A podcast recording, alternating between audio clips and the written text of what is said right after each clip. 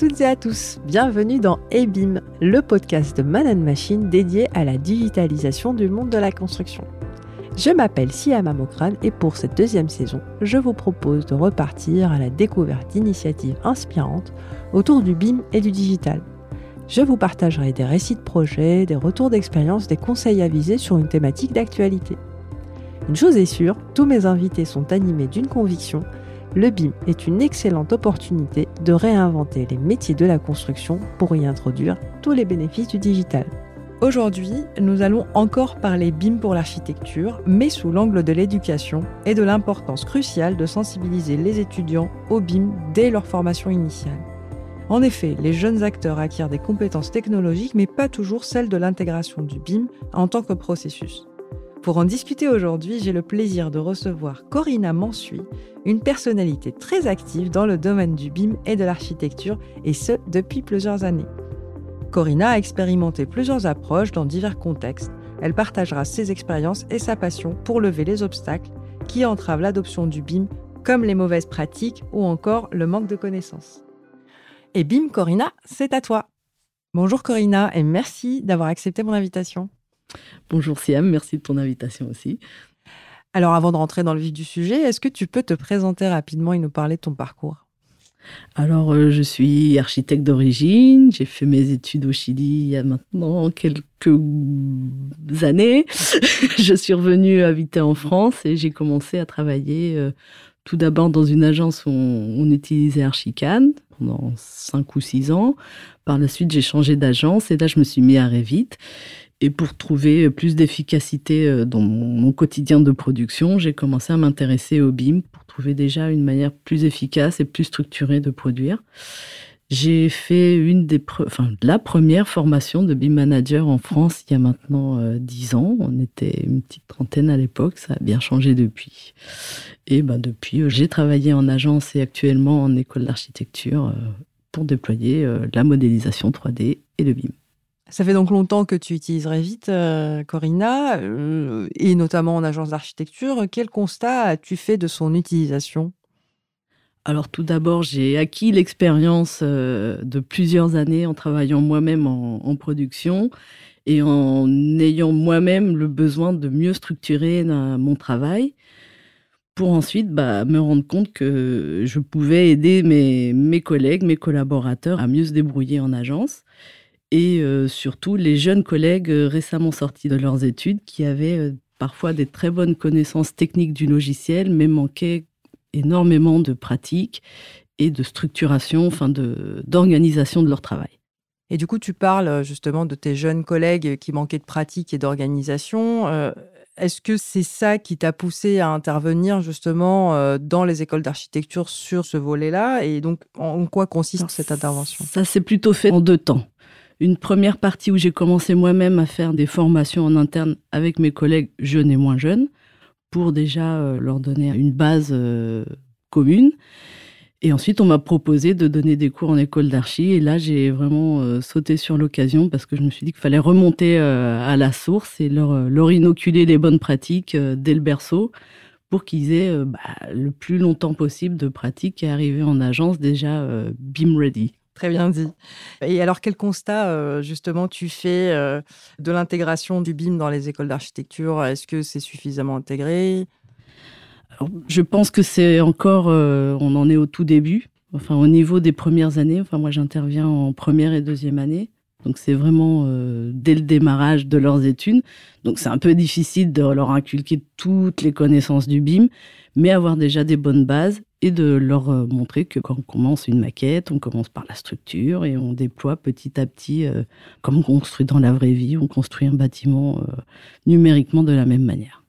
Et alors, par rapport à justement à tes interventions, par rapport à, l'interaction que tu vas avoir avec les étudiants et les professeurs, quel est ton retour d'expérience aujourd'hui? Comment est-ce que c'est perçu? Est-ce que tu as une adoption qui est importante? Alors pour les, professeurs, c'est perçu comme un besoin. Il n'y a rien à y faire, on ne peut pas revenir en arrière. Enfin, les technologies euh, sont là, les méthodos se mettent en place.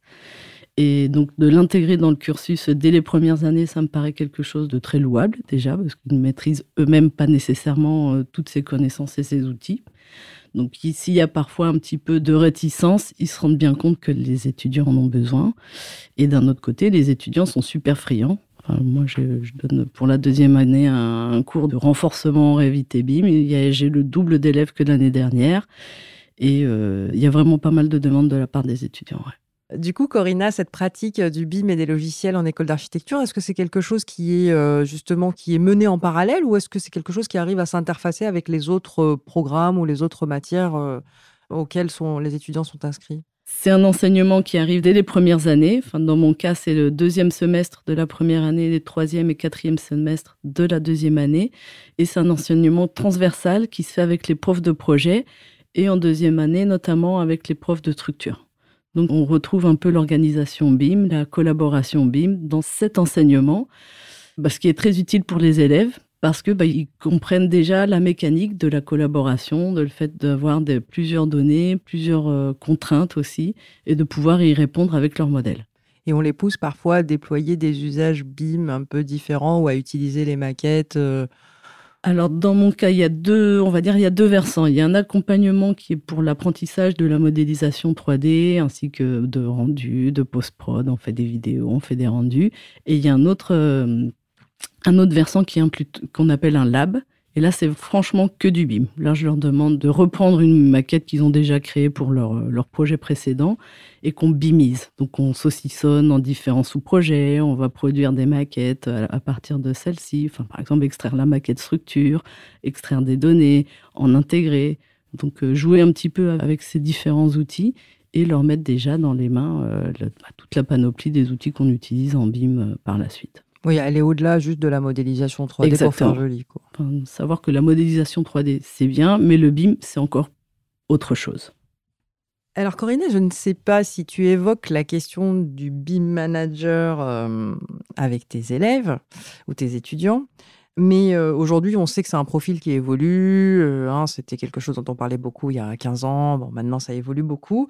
Et alors, selon toi, qui justement qui voit euh, une perception plutôt de la jeune génération, mais également l'évolution du métier à travers tes passages dans les agences, comment est-ce que tu vois ce profil évoluer selon toi aujourd'hui? Alors je pense que le BIM manager, c'est déjà un rôle qui est nécessaire. Enfin, avoir un chef d'orchestre qui organise le travail euh, de tous les partenaires, c'est essentiel pour que ce travail soit efficace déjà. Ensuite, bah, ça demande quand même d'avoir des compétences techniques, donc avoir quand même pas mal euh, de bouteilles, on va dire, parce que c'est, on s'improvise pas BIM manager euh, seulement avec la théorie qu'on peut lire ou apprendre par-ci par-là. Donc je pense que l'expérience déjà c'est primordial. Ensuite, travailler dans le BIM pour un architecte, il n'y a pas seulement le rôle de BIM manager. C'est nécessaire, c'est très utile en phase conception quand c'est l'architecte qui prend ce rôle-là. Mais je pense surtout que c'est euh, le BIM, bah, c'est le travail de tous, à toutes les échelles et à tout moment. Donc c'est quelque chose que j'ai rencontré en agence où justement il y avait des, bah, collègues qui étaient peut-être plus appétents et qui avaient la volonté d'acquérir ces connaissances. Et du coup, bah, ce qu'on faisait, euh, notamment chez Atelier 234, c'est que dans chaque équipe, il y avait un BIM référent qui était celui qui bah, était en contact ou en relation directe avec le BIM manager de l'agence ou du projet dans lequel il travaillait. Mais il y avait quand même un rôle spécifique, notamment pour euh, concentrer euh, tout ce qui est mise à jour de maquettes, intégration des, partenaires, etc. Donc c'était plutôt bien, bien organisé. Donc ça reste un rôle quand même malgré tout qui va perdurer puisqu'on on continue finalement à avoir des projets BIM, on continue à avoir besoin de ce chef d'orchestre. Euh. Pour moi, c'est l'équivalent d'un chef de projet qui, en plus, a des compétences de BIM. Mais c'est pas un rôle euh, en plus ça peut être intégré dans, bah, dans les nouvelles générations d'architectes qui vont sortir des écoles. Déjà avec ces compétences-là, bah, il n'y aurait pas besoin de, de rajouter une couche de BIM puisqu'elle existera déjà dès leur sortie d'école. Oui, c'est une culture qu'ils auront acquis. Euh, ils arriveront justement avec cette culture-là qu'ils perfectionneront euh, mmh avec la pratique en fait. Exact, ouais.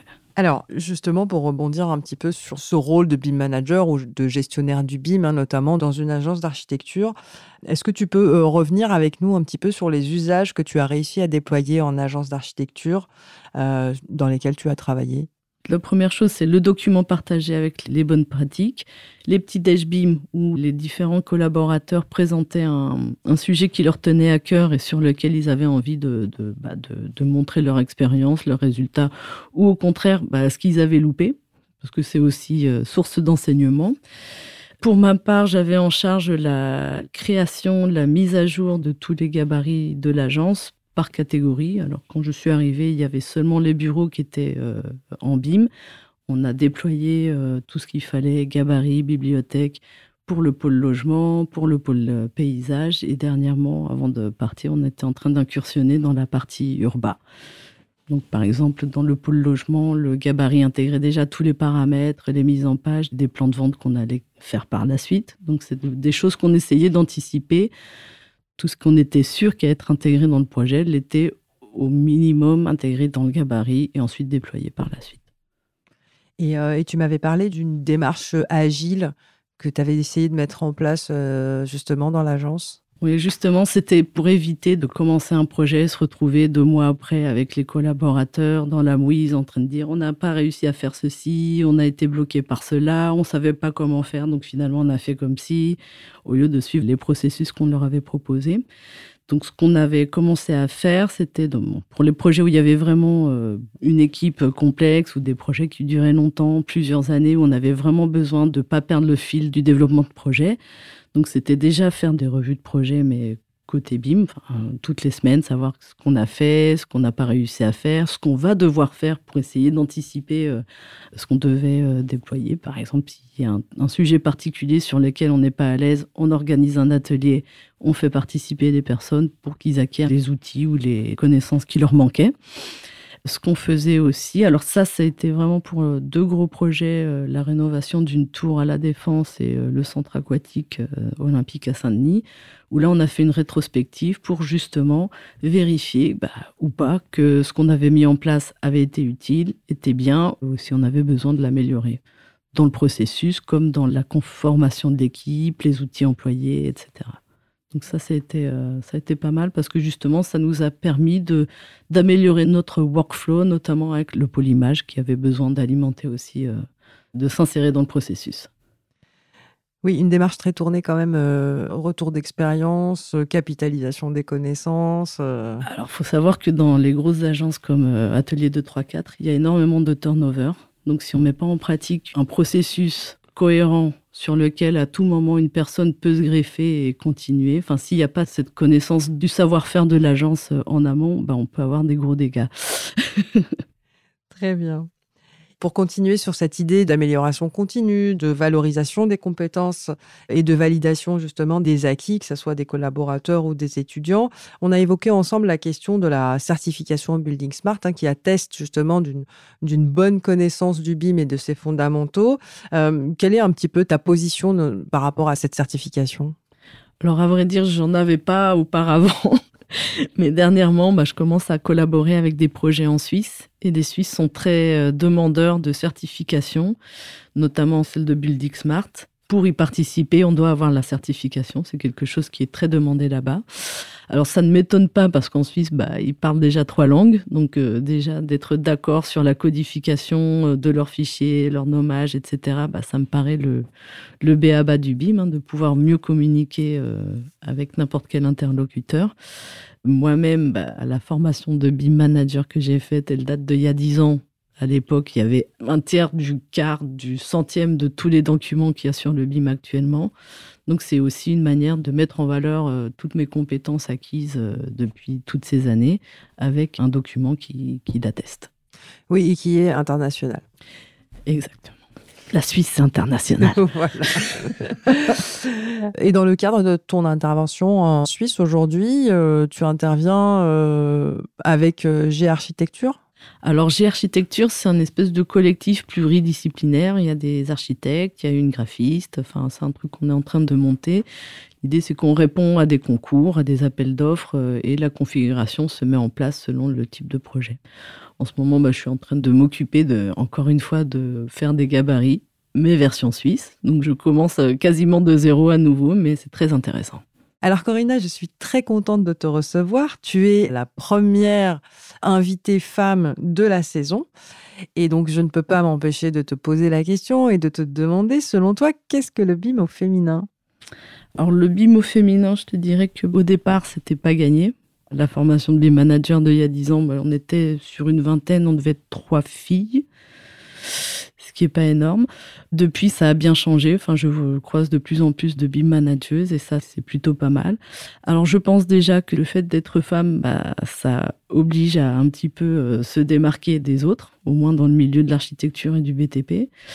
Donc, bah, on est peut-être plus consciencieuse, on a peut-être plus l'habitude d'organiser notre travail avant de se lancer. Je ne sais pas, mais en tout cas, je pense que c'est quelque chose qui se marie très bien. Je refais une, une parenthèse du côté de mes étudiants, bah, cette année, dans le cours optionnel, le lab euh, Revit BIM, il y a quasiment 80% de filles. Donc ça, ça montre l'intérêt euh, et j'en suis ravie. Bon, la relève est assurée alors. La relève est assurée, elle arrive bientôt. eh bien, merci beaucoup Corinna d'être venue jusqu'à nous. Merci pour cet échange très intéressant et puis je te souhaite beaucoup de succès avec G Architecture. Je te remercie Siem pour ton invitation. C'était vraiment très intéressant cet échange. Et bim, c'est fini pour aujourd'hui. Rendez-vous sur les réseaux sociaux de Man Machine pour continuer la discussion. Si ce podcast vous a plu, parlez-en autour de vous et donnez-lui 5 étoiles sur votre plateforme d'écoute préférée. À très vite pour un nouvel épisode.